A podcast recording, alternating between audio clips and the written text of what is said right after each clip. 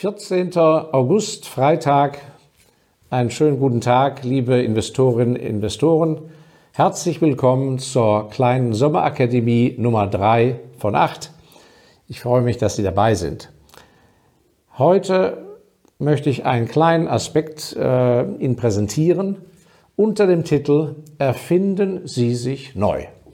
Gerade jetzt, wo einige in einer Krise sitzen oder in einer Branche, die krisenbehaftet ist oder bei einer Firma beschäftigt sind, wo sie nicht sicher sind, wie das alles werden soll oder wo sie ihre Selbstständigkeit in Frage stellen, wo sie unsicher sind nach dem Schulabschluss, Ausbildungsabschluss, Studienabschluss, in welche Richtung sie marschieren wollen, äh, gewisse Vorstellungen haben, aber die in Frage stellen. Da kann ich nur eins sagen, im Leben ist viel mehr drin, als Sie denken. Und Sie haben nicht nur das Recht, sondern Sie haben auch die Chance zu einer Veränderung. Und Sie sollten da viel mehr Mut haben. Die meisten Menschen, die ich beobachtet habe im Laufe meines Berufslebens, sind irgendwann auf eine gewisse Bahn gekommen, ich weiß nicht was, im Vertrieb oder im Controlling und dann nehmen die Dinge so ihren Lauf. Dann wird man befördert oder nicht befördert, man fliegt raus oder was wird abgeworben vom Headhunter oder irgendwann macht man sich selbstständig. Aber im Prinzip hat man so ein Bild von sich. Ich bin so, das mache ich doch jetzt schon zehn Jahre oder ich habe es immer doch so vorgehabt. Und so machen sie eben weiter. Nun, wenn das alles gut läuft und Sie zufrieden sind, ist das ja wunderbar, aber es ist eben nicht immer so und wir sind ja jetzt in sehr herausfordernden Zeiten und ich stelle fest, dass viele Menschen sehr verunsichert sind und nicht sehr ruhig sind. Und da möchte ich Ihnen das einmal vor Augen führen, wie sehr man doch im Geschäftlichen immer wieder eine Chance hat, Dinge auf eine bessere Bahn zu bringen, wenn man das Gefühl hat, oh, das ist vielleicht nicht so gut, wie, wo ich da positioniert bin. Und da bringe ich mal zwei Beispiele. Das eine ist die in Deutschland bekannte Familienfirma Eckes. Die ist ja sehr bekannt durch die vielen Fruchtsäfte, die sie macht, die sie also besitzt und verkauft. Und über die eigene Marke Eckes hinaus besitzen die viele andere Marken, auch in Südeuropa die andere Namen tragen, aber zu Eckes gehören und sie sind, soweit ich weiß, leider ja nicht an der Börse, aber privat, äh, Europas größter Fruchtsafthersteller und Vermarkter. Ja, diese Firma war ursprünglich ein reiner Alkoholkonzern und wurde groß, vor allem dann in der Nachkriegszeit, durch Liköre.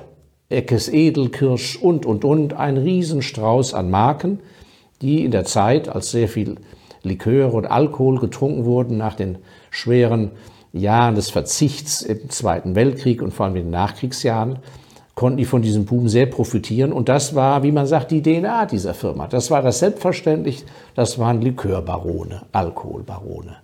So.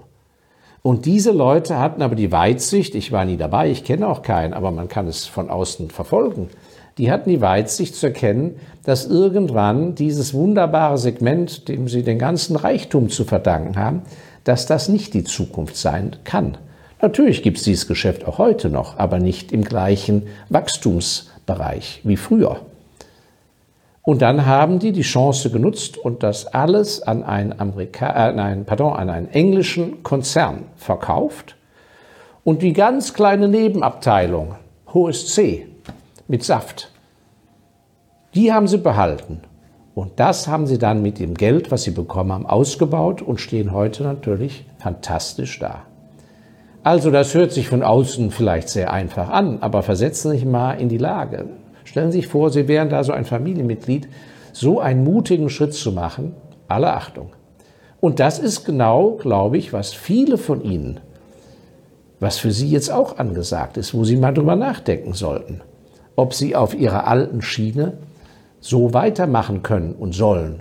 Oder aber vielleicht steht schon fest, dass sie gar nicht weitermachen können. Dann ist kein Grund, den Kopf hängen zu lassen, sondern wirklich aktiv, kreativ zu denken, was kann ich mit meinem gewonnenen Know-how, wie kann ich das anders anbringen.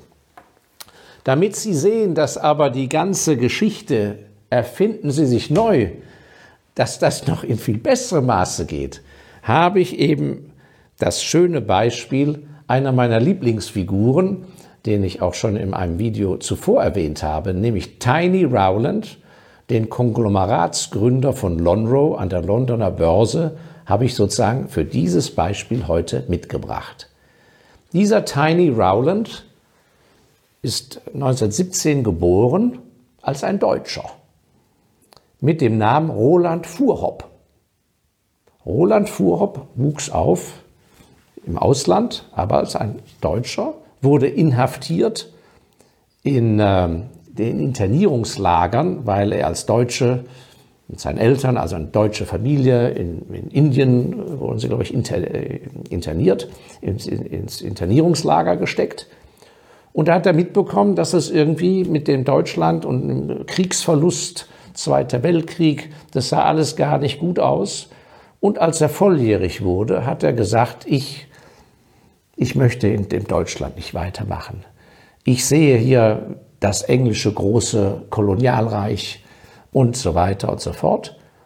Und dann hat er sich bemüht um die britische Staatsbürgerschaft und hat die auch bekommen und hat sich zu einem englischen Gentleman gewandelt. Und aus Roland Fuhrhopp wurde Roland Rowland.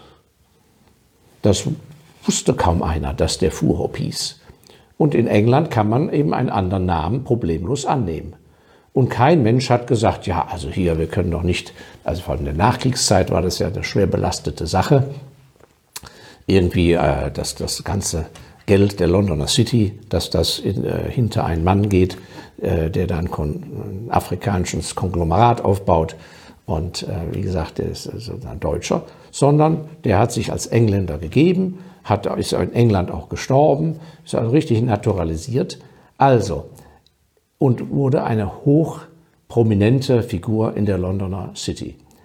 Also, was das zeigt, normalerweise wäre der eben in Deutschland hängen geblieben und hätte die Ideen, die er hatte, nämlich die unterbewerteten Assets in Afrika, auch die Erkenntnis, dass Papiergeld aufweicht und dass es gut ist, gute Sachwerte zu kaufen, dieses Modell im Internationalen hätte in dieser Geschwindigkeit mit so viel Kapital in seiner alten Rolle sozusagen als Deutscher mit beschränktem Kapitalmarkt, Währungsreform hätte er gar nicht hinbekommen.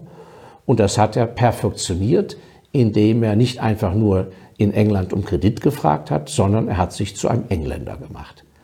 Also ich propagiere ja gar nicht, dass sie ein Wendehals werden, aber was ich sagen will ist, nur weil sie vielleicht 20 Jahre in der Pfalz jetzt gearbeitet haben, heißt es doch nicht, dass ihnen eine große Karriere in Paraguay verbaut ist. Ja? Landwirte, die in Deutschland vielleicht nicht mehr zurechtkommen, weil demnächst die EU-Zuschüsse völlig in den Eimer gehen. Das heißt doch nicht, dass sie nicht irgendwo in Osteuropa ganz groß rauskommen können. Und genau das Gleiche gilt ja für Einzelhändler. Der Einzelhandel hat es zum Teil sehr schwer, aber sie haben wahrscheinlich in dem Metier, je nachdem, was sie wo sie tätig waren, Textil oder Schreibwaren, was auch immer, haben sie ja wertvolles Know-how. Und dann wird es eben nicht mehr im Einzelhandel gemacht und dann muss ein äh, bitterer Schlussstrich gezogen werden. Und dann wandeln sie sich von einem Einzelhändler in ihrem Selbstverständnis zu jemand anderen.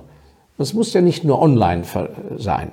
Werden sie zu einem Fabrikanten, werden sie zu einem Franchise-Nehmer oder derjenige Fabrikant, der nicht mehr zurechtkommt, weil er nicht genug Mitarbeiter kriegt oder die zu teuer sind oder die Gemeinde am Standort ihm das Leben zur Hölle macht, dann werden sie eben ein Generalagent und vertreiben das, was sie früher hergestellt haben, verzichten sie darauf, verkaufen sie Maschinen und werden sie Generalagent als Importeur von jemand, der viel besser herstellt als sie.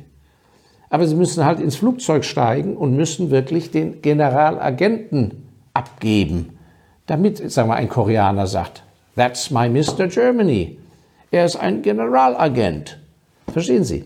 Entscheidend ist das Selbstverständnis. Sie müssen diese Rolle ausfüllen und da möchte ich Sie einfach ermutigen, egal in welcher Ecke Sie jetzt hängen, dass Sie das mal überdenken, ob Sie auf der richtigen Spur sind und ob Sie die Rolle, die Sie spielen oder die Sie angenommen haben, ob das wirklich die Rolle Ihres Lebens ist.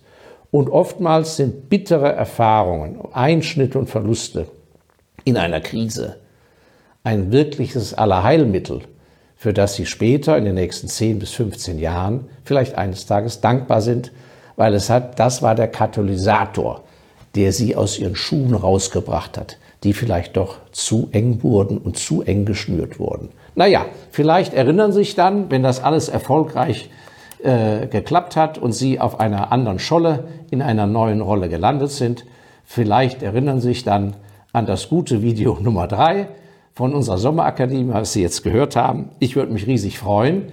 Wenn Sie spannende Ideen haben, teilen Sie uns doch mit. Ich bin immer interessiert an Leuten, die im Aufbruch sich befinden oder mache Leute gern Mut. Das Leben ist schön, das Leben ist kurz, man muss was daraus machen.